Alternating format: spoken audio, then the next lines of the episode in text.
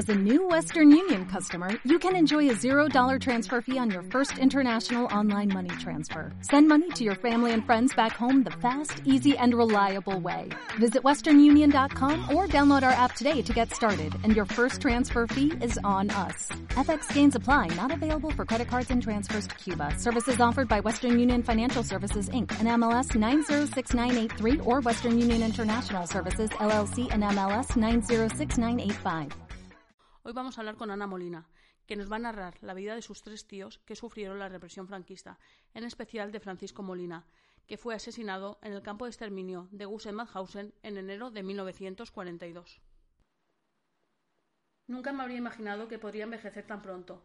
Si en una situación normal hacen falta 50 o 60 años para envejecer, en el campo bastaron tres meses para que mi cuerpo me abandonara.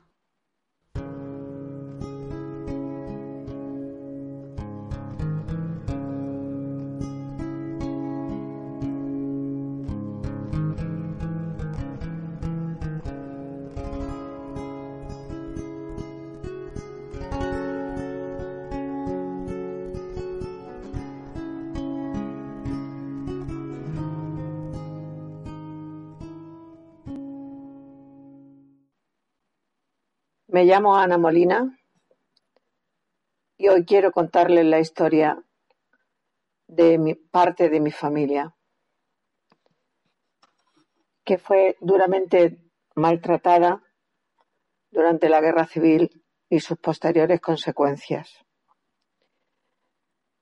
Mi familia procede del pueblo granadino de Olivares, una pedanía de el cabeza de partido que se llama Moclín.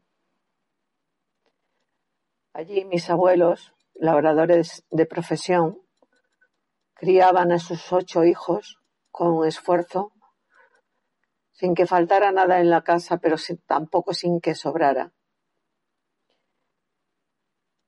El mayor nació con el siglo, en el 1900, y el pequeño, Francisco, el protagonista de esta historia, por su trágico final, en el 1917. Durante ese intervalo de 17 años nacieron los ocho hijos del matrimonio Molina Olmos. Mi familia trabajó duro, trabajando principalmente en tierras arrendadas, ya que no tenían propiedades, pero bueno, arrendaban tierras, las labraban y bueno, iban tirando, trabajaban en los campos en lo que salía. La vida era dura a principios del siglo XX y mi tío Miguel, el mayor de los hermanos, y mi tío Antonio, los dos mayores, se fueron voluntariamente a la guerra de Marruecos como soldado de fortuna. Uno tenía 17 años y para 18 y el otro pues algo menos. Allí, en la guerra de Marruecos, mi tío Miguel salvó la vida de uno de sus capitanes cuando le extendieron una emboscada a los moros y era un hombre fuerte de espaldas anchas. Se lo echó a, hombros al mando herido, lo sacó de la línea de fuego y le salvó la vida. Este esta acción le valió una condecoración y cuando volvió a, Olivares, pues ya lo hizo como un soldado condecorado. Bueno, allí siguieron trabajando en el campo, eh, se casó, empezó a tener a sus hijos y bueno, sobrevivían pues eso, en lo que salía del campo, de la labranza, de las peonadas y de lo que se vivía en Andalucía por aquellas épocas. Cuando se proclamó la Segunda República, pues ellos eran republicanos de corazón y la, acogieron con entusiasmo, como muchos, muchos andaluces. Y inmediatamente después de la proclamación, pues ellos se afiliaron a un sindicato de la UGT, pero era el sindicato del campo de Granada, era el sindicato AS.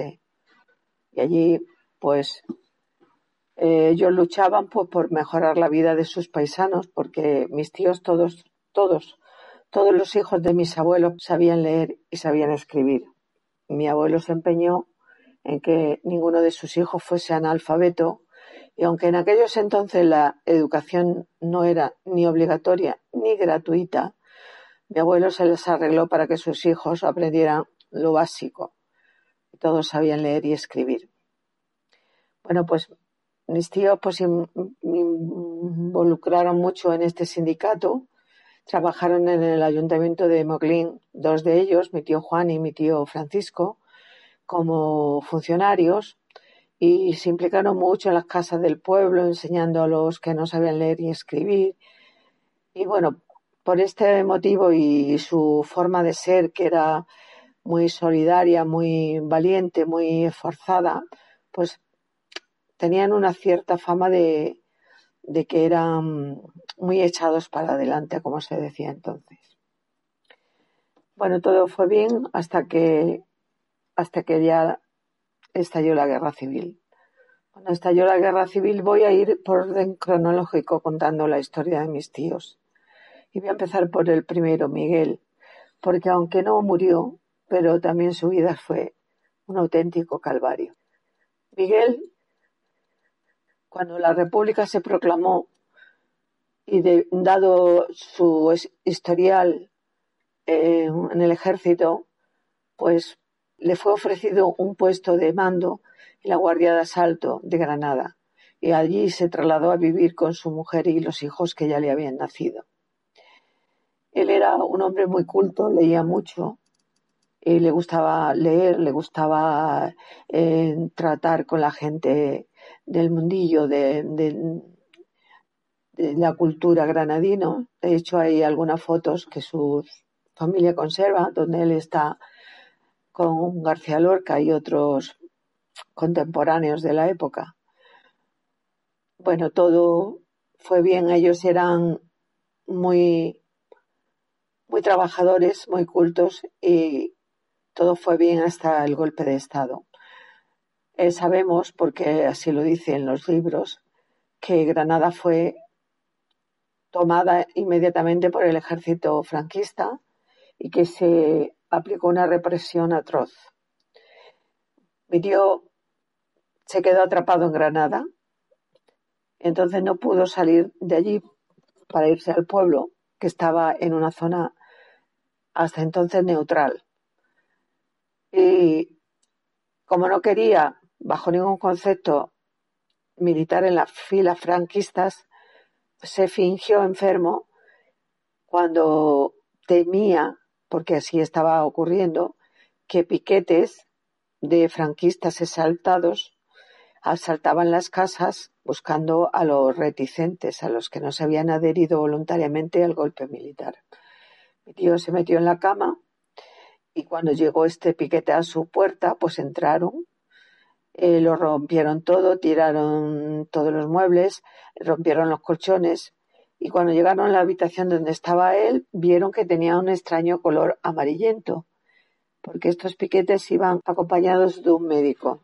Entonces, al ver el color amarillento, el médico temió que tuviera una enfermedad contagiosa. Aparte de eso, tenía fiebre. No sabemos cómo se la provocó, pero tenía fiebre también. Bueno, después de incomodarles un rato, de amenazarles, de atosigarles, pues abandonaron la casa y ya mi tío pues se levantó porque en realidad él no, él no estaba enfermo. Esto, esta triquiñuela la utilizó como un subterfugio para librarse de, adherirse a las filas franquistas. Cuando ya la situación se tranquilizó un poco en Granada, pues llevó a sus hijos mayores al pueblo a casa de mis abuelos maternos y él con su mujer de nombre Magdalena y su hija pequeña pues se fueron a buscar a las filas republicanas a campo otra vez. Como entonces eh, toda la situación era muy caótica y nadie sabía lo que iba a pasar ni quién era quién, pues el hombre, para prevenir que les pudieran meter un tiro, pues cogió un pañal de la chiquilla y lo puso en un palo y con, con esta especie de bandera blanca pues avanzaban por los campos hasta que se toparon con un retén de republicanos y allí ya pues mm, se quedaron. Él dejó a su mujer y a su hija pequeña en un pueblo alojadas y él se incorporó a filas con el grado de capitán por su historial militar. Él se, se adhirió a las tropas republicanas y le destinaron al Peñón de la Mata, famoso Peñón de la Mata, que está, es un promontorio que está en plena Vega Granadina y desde cuya cima pues se vislumbra pues un amplio em, superficie de terreno y desde allí arriba pues ellos pues controlaban los avances de las tropas franquistas. Este, este punto era muy importante para detener el avance porque las tropas de Franco no pudieron coger este, este enclave, aunque lo intentaron con, con fuego de artillería y con la Guardia Mora que Franco tenía a su disposición, pero no consiguieron eh, desalojarles de allí arriba. En cambio, mi tío, pues eh, un día que les estaban especialmente lanzando cañonazos, pues se subió en lo alto de un árbol con un catalejo para ver si veía de dónde procedían los disparos y fue alcanzado por un trozo de metralla, cayó al suelo con los intestinos fuera, toda la tripa destrozada, el abdomen destrozado. Sus hombres, que le adoraban, pues pensaron que, que estaba muerto. Le subieron directamente en un camión y le sacaron de allí cuando pudieron pues a la morgue como, como dado por muerto. Avisaron a los familiares, a mi tía, a mis abuelos, a toda la familia que Miguel había fallecido. Pero mi tío era de hierro, mi tío no falleció. Porque cuando llegaron al destino donde iban a, a dejar el cadáver, vieron que todavía tenía un hilo de vida y entonces le trasladaron a un hospital de campaña. Allí le, le cosieron la herida estuvo a punto de morir muchas veces, entonces no había todavía penicilina, pero su fortaleza física, su juventud, porque entonces era un hombre joven, pues pudieron vencer a, a, la herida y al cabo de tres meses pues ya él reapareció. Su familia pues que le había dado por muerto, todos vestidos de negro como era costumbre en aquella época, pues se encontraron conmigo redivido, lo cual fue una alegría inmensa.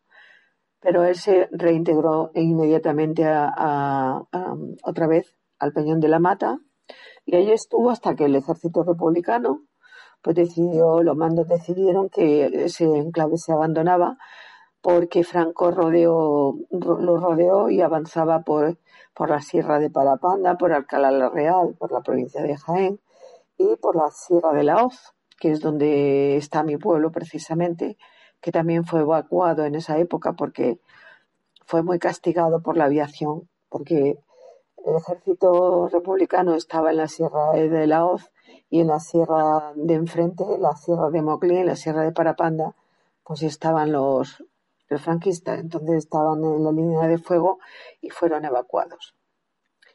Y cuando ya las tropas franquistas avanzaban, pues eh, ellos se replegaron hasta el frente de Córdoba para parar allí al ejército de Franco.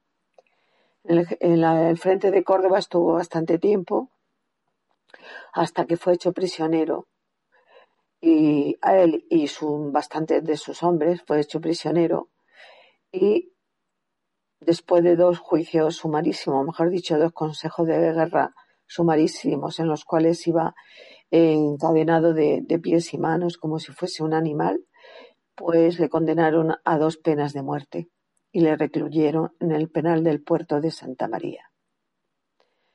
Allí estuvo esperando la ejecución de la condena, pero afortunadamente mi abuelo, que era un hombre de recursos y un hombre muy listo, muy sabio, pues recordó al militar al que mi, tío Miguel le salvó la vida en África. Entonces el hombre se vino a Madrid con sus dos gallinas a buscar a ese militar que estaba en la fila franquistas y que ya era general. Y lo encontró. Lo encontró después de tres días dando vueltas por la capital. Lo encontró, habló con él. Este hombre le recibió y se supone que intercedió por mi tío. Intercedió por él porque pasado un tiempo le revisaron la condena y se la conmutaron las dos penas de muerte por la de destierro, por la condena de destierro.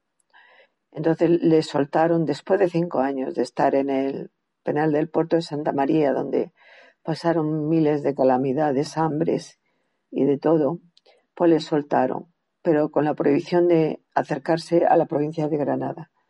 Entonces él decidió establecerse en Córdoba, una tierra que para él tenía mucho significado, porque allí fue donde cayó prisionero y, en fin, bueno, era un poco sentimental y, decidió que como tenía que irse a algún sitio, pues se iba allí.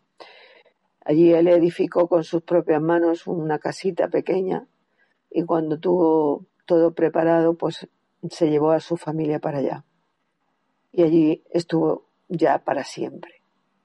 Él murió con 69 años, 1969, muy jovencito. Mi tío Francisco Molina Olmos, el auténtico héroe de esta historia, porque fue el que perdió la vida de forma horrorosa, tenía 19 años cuando empezó la guerra civil. Y mi tío Juan, hermano suyo, tres años más. Juan ya estaba casado y tenía una hijita de tres años. Pero ellos se fueron voluntariamente al frente, acompañados de mi padre, Antonio Santiago Rueda. Los tres guerrearon en los frentes andaluces. No sé exactamente en cuáles unidades estuvieron, sé que acabaron en la 39 BM, porque es el único documento que he podido encontrar de, su periplo por España. A pesar de que mis dos tíos Juan y Francisco fueron nombrados sargentos en, abril de 1938, porque ese documento sí que lo hemos podido encontrar. La situación fue que ellos estaban en la 39 y les tocó toda la batalla del Ebro, donde tantos republicanos cayeron muertos. Y allí pues ellos no, sufrieron ningún problema de, heridos ni de muerte, pero cuando la 93 BM fue diezmada por la aviación rebelde, pues tuvieron que, decidir en quedarse allí, entregarse, que seguramente les iban a matar o irse al exilio. Los tres optaron por irse al exilio y pasaron a Francia. Todos sabemos que en cuanto llegaban a Francia los españoles eran despojados de las armas que llevaban y confinados en campos de concentración. Mi padre y mis dos tíos fueron eh, confinados en el Dargeles-sur-Mer. Durante un tiempo eh, Estuvieron los tres juntos, pero mi padre decidió volver a España cuando los emisarios franquistas les visitaron y prometieron que nada tenían que temer si no tenían delito de sangre. Mi padre era soldado raso, o sea que y ya tenía dos hijos, por lo tanto decidió volver. Pero nada más pasar la frontera, pues fue hecho prisionero en la provincia de Lérida y allí pues encarcelado. Después de unos meses en esa prisión, le trasladaron a Granada, donde siguió encarcelado en una especie de campo de concentración que hubo en la plaza de toros de la capital. Mi tío Juan y mi tío Francisco, debido a su graduación militar, porque ellos, cuando ya pasaron a Francia, Juan era capitán y Francisco era teniente. No hemos podido encontrar los nombramientos, pero yo lo sé de, de boca de mi tío Juan, que fue el que sobrevivió. Ellos tuvieron miedo de volver y se quedaron allí en el campo de Argeles Sommer, Mi tío Francisco, que era el más jovencillo, que cuando pasaron a Francia tenía ya pues 22 años, pues era impulsivo y, no soportaba estar encerrado. Entonces optó por apuntarse a las compañías de trabajadores extranjeros en contra del criterio de mi tío Juan, que no, no lo veía bien. Pero él decidió y se fue a la compañía de trabajadores extranjeros, donde primero le tuvieron abriendo trincheras y fortificaciones en los Alpes franceses y posteriormente con otra CTE estuvo en la zona de Verdún, Colmar y la línea Maginot, allí en toda esa zona, pues reforzando todo lo que era las Ardenas y la parte pues más, más débil de, digamos, de la frontera francesa. Mi Juan tuvo más suerte y lo, eligió una granjera francesa. La mujer era viuda, necesitaba a alguien que le ayudara en las tareas agrícolas y escogió a mi, a mi tío Juan. Y gracias a ella, pues él, él no murió ni fue trasladado a un campo de exterminio, porque ella, les, cuando le conoció, vio que era un hombre de, honrado, decente y que tenía eh, muy buena disposición para el trabajo, pues ella le escondía, jugándose pues por, mucho, porque, porque las tropas de Hitler, acompañados de los gendarmes de Petén, pues hacían racia buscando a los, a los españoles y, y los enganchaban y los mandaban directamente a los campos de, de, de exterminio. Mi tío se salvó de milagro y gracias a esta señora que lo escondía.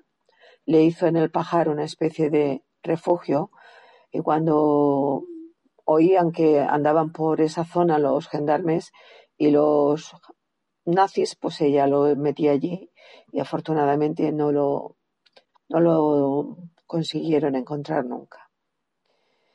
Eh, mi tío Francisco el pobre tuvo peor suerte porque cuando Hitler atravesó las líneas francesas por la zona de Verdún y de los de la parte de Bélgica, de, Flandes, y los pillaron en una bolsa allí.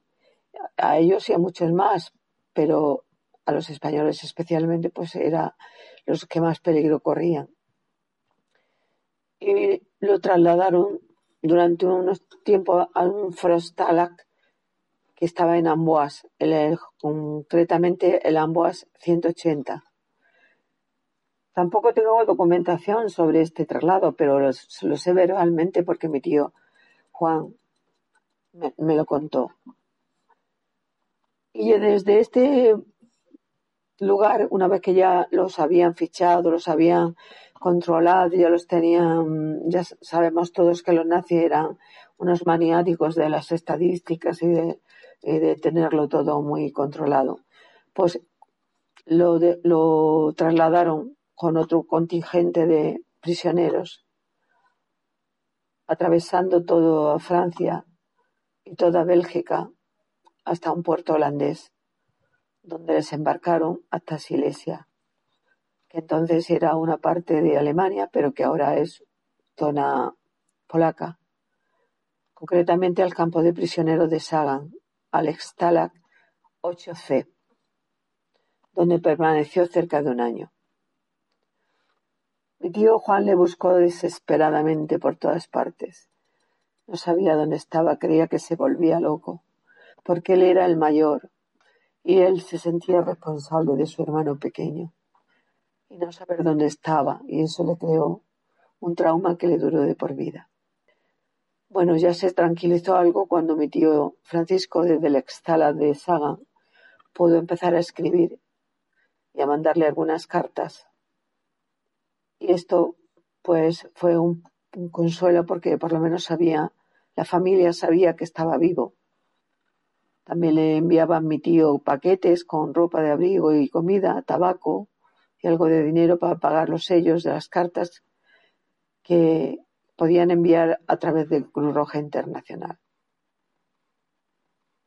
Un día, inesperadamente, llegaron al campo, al de Saga, muchos soldados de la Gestapo. Ese campo hasta entonces había estado regido por el ejército alemán, que en cierta medida pues, se atenía a la Convención de Ginebra y no les daba un, un maltrato tan acusado como luego les dieron. Allí por lo menos tenían comida, aunque solo eran patatas, pasaban muchas calamidades, pero sus familias por lo menos les podían mandar algo y también tenían el consuelo de escribir, aunque era lo de escribir era pues pues es un recurso caro porque ellos mismos se tenían que pagarlos ellos y les dejaban escribir solo con lápiz, no con tinta. Pero bueno, había una comunicación, había algo. No se le perdió el, el contacto con su familia. Mis, mis abuelos en, en, el pueblo sabían de él y el resto de familia sabíamos que estaba, sabían que estaba prisionero, pero sabían que estaba vivo, que en aquellos entonces era lo importante.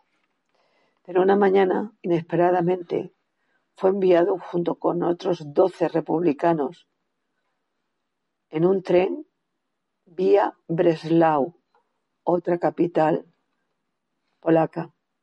No sabemos por qué los echaron por allí. No se sabe, porque ninguno de los trece que formaban ese destacamento que se llamó los trece de Breslau consiguieron sobrevivir. No sabemos qué pasó, dónde los tuvieron, qué hicieron con ellos. No sabemos nada. Solo sabemos que mi tío llegó a Mauthausen el día 17 de septiembre de 1941. En Mauthausen ya sabemos todo lo que pasaba.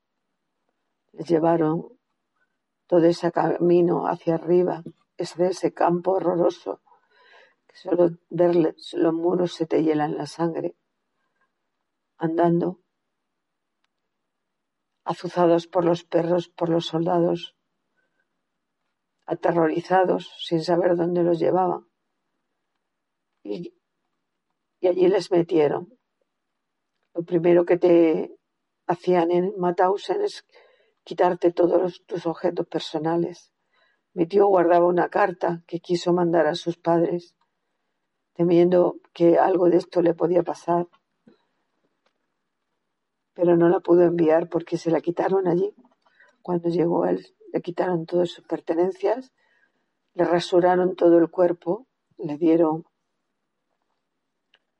el uniforme de rayas y el número 5910, fue su número en Mauthausen.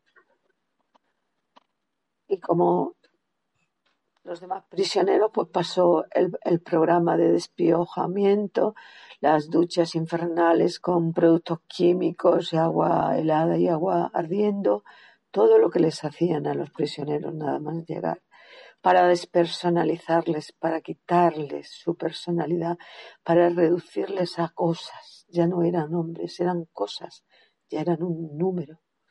Ya dejaba de ser Francisco Molina Olmo para ser el 5910, el número que tenía en el triángulo azul. Allí aguantó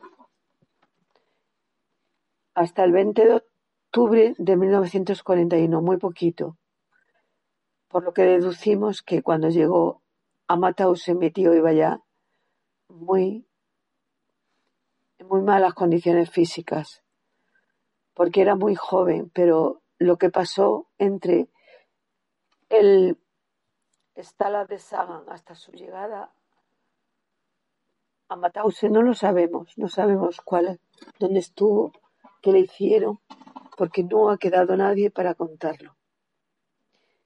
El caso es que fue trasladado a Usen en esa fecha.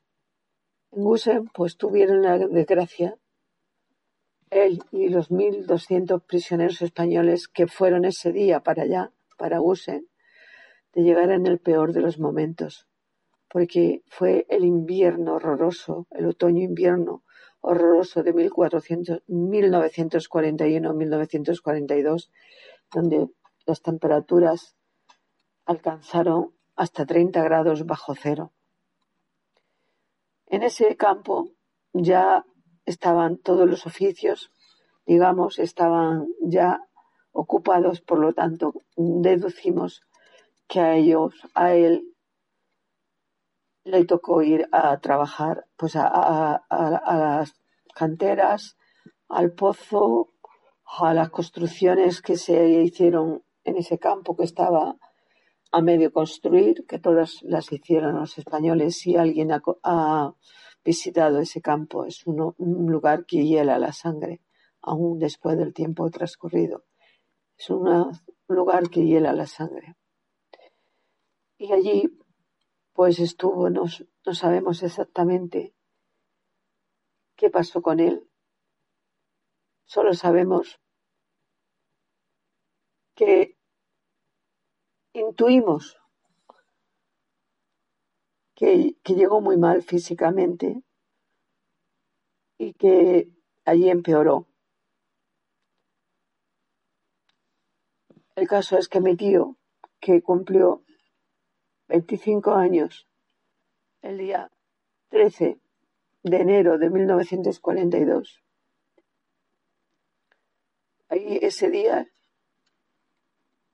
el 13 de enero de 1942, cumplió años y el día 14 de enero, un día después de 1942, a las nueve y media de la noche, mi tío falleció. La causa que se consigna en el certificado de defunción que yo tengo es que murió de neumonía y así está escrito en el libro de los muertos de Mauthausen. Pero sabemos que casi todos los, los deportados españoles murieron, según los nazis, de neumonía. Nosotros supimos después, años después, cuando se liberó el campo, supimos más cosas y no fue de una neumonía exactamente que murió mi tío. Porque cuando la liberaron Mauthausen y Gusen, un superviviente de ese campo que conoció a mi tío íntimamente y que sobrevivió y que le auxilió en sus últimos momentos porque ese hombre era sacerdote. Mi tío se intimó con él porque él presentía que su final estaba cerca y entonces él le hablaba de su familia, le hablaba de su pueblo, le hablaba de, su anterior vida.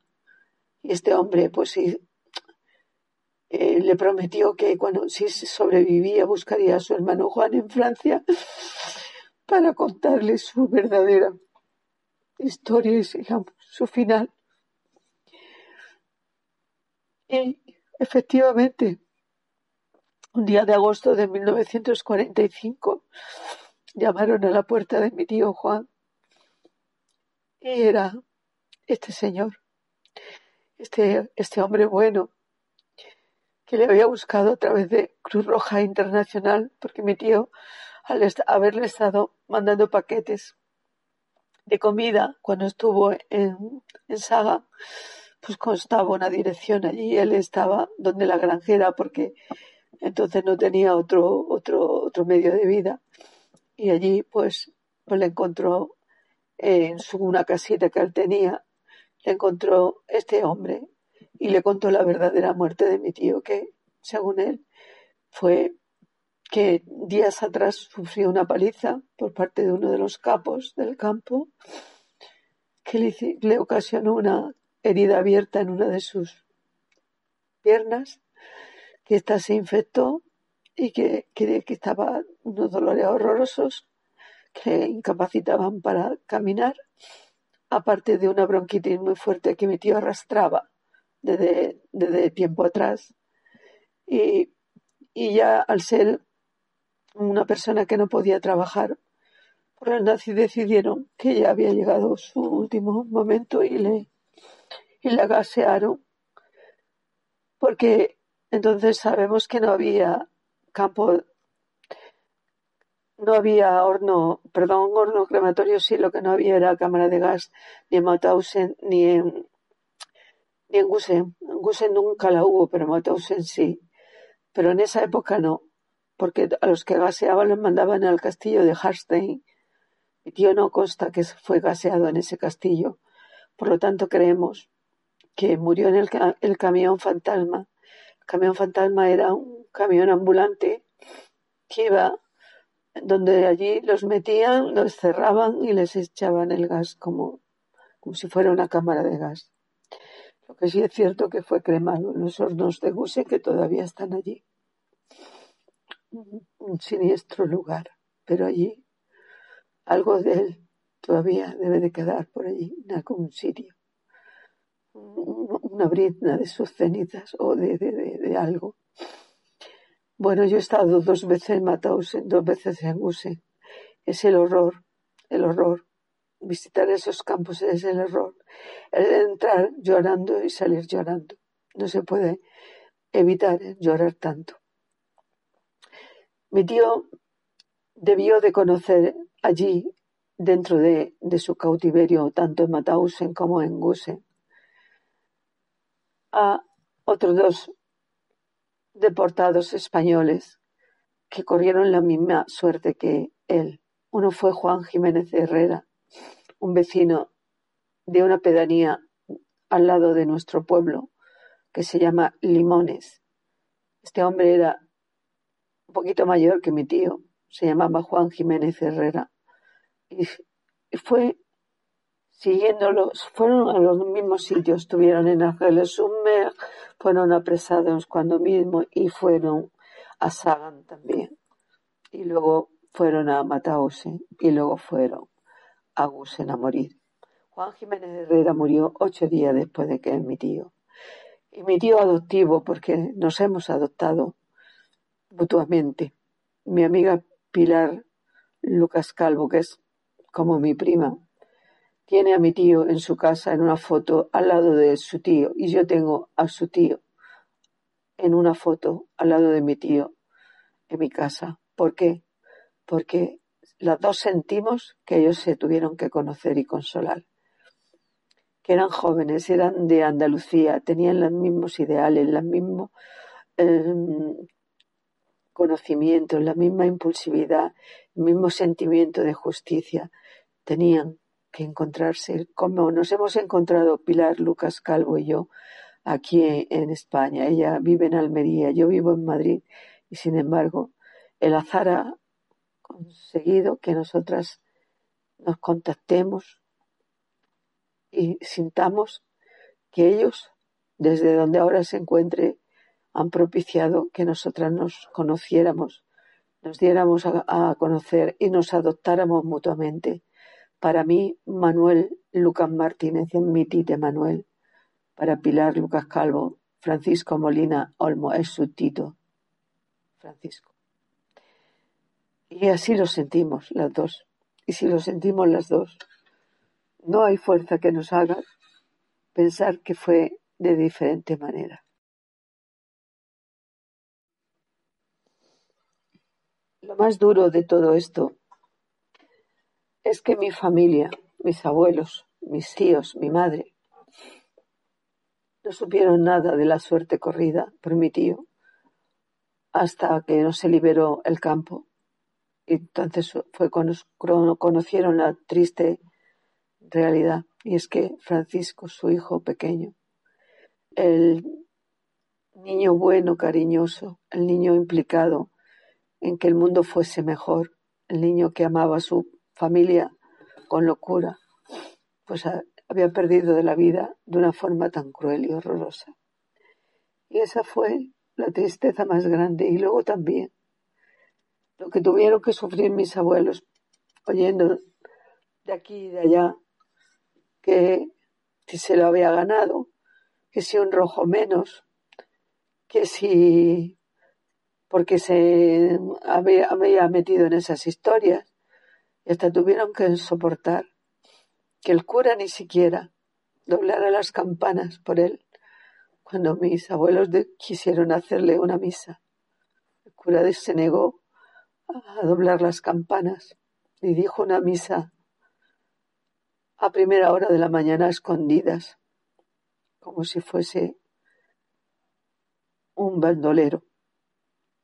Y hasta esa humillación y ese dolor tuvo que sufrir mi familia.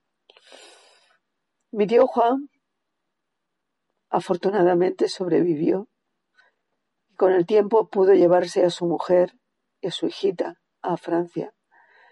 La niña cuando llegó a Francia ya tenía 13 años y apenas recordaba a su padre. Fueron momentos duros, pero ellos consiguieron reconducir su vida y tuvieron tres hijos más en Francia.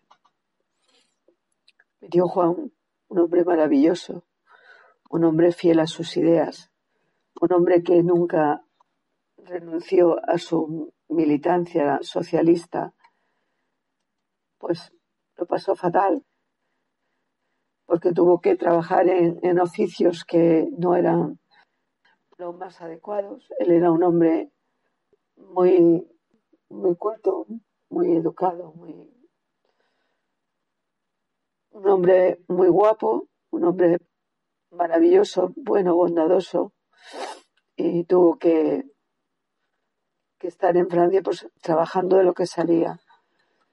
Trabajó de albañil como vigilante en una industria en sus últimos años laborales y bueno, y representó al PSOE en el Congreso de Moore, en el Haute-Garonne, en el sexto Congreso del Partido en el Exilio, que se celebró en 1955.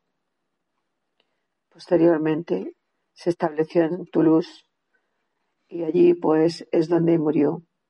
Murió relativamente joven, a los 77 años.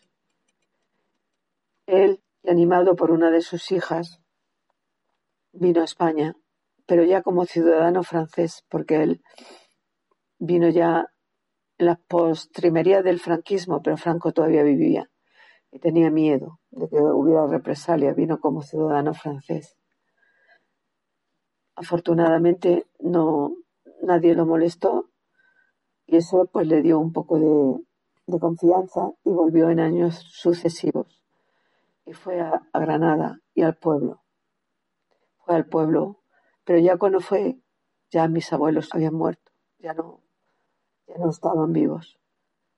Pero él pues se reencontró con todos sus sobrinos, sus hermanos, menos Miguel, que Miguel había muerto, pues con los que estaban vivos, pues con todos se, se reencontró.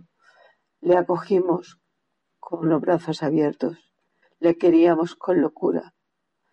Estábamos todos locos por llevárnoslo a nuestra casa para que estuviera con, con nosotros unos días. Era un hombre espectacular. Yo lo recuerdo como un tío maravilloso, a pesar de que le vi poquísimas veces, pero sin embargo era entrañable. Él murió de enfisema pulmonar y bueno, pues murió jovencito. Bueno, jovencito, 77 años, no son muchos. Pero siempre marcó su vida la muerte de su hermano Francisco. De alguna forma, él se sentía responsable de no haber sido capaz de sujetarle y de que se quedara en el campo de Argeles Summer. Eso nadie se lo pudo quitar. Eh, los hijos de mi tío Juan, que continúan viviendo en Francia, conservan parte de las cartas que mi tío les mandó desde, desde el Fronstalag de Amboise y desde el de Stalag de Sagan. Lo que pasa es que las cartas están muy deterioradas porque están escritas con lápiz y bueno, pues están prácticamente ilegibles muchas. Y ellos, mis primos, han decidido que las van a donar a un, museo de la memoria eh, que hay allí donde ellos viven.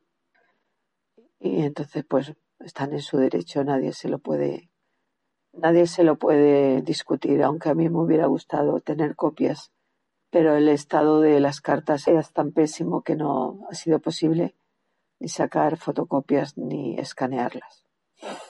Y esta es la historia de mi familia, que como veis es dura y muy triste.